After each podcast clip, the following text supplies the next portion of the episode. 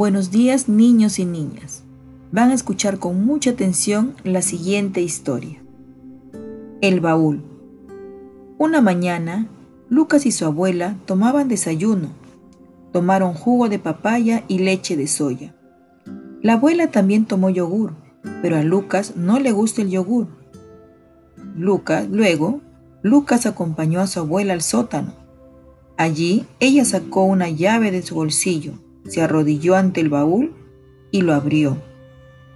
En el baúl había varias cartas amarillentas y un bolso de yute decorado con llamitas. La abuela le enseñó estas cosas y le dijo que eran recuerdos de su esposo, el abuelito de Lucas. Luego, la abuela guardó sus recuerdos y volvió a cerrar con llave el viejo baúl.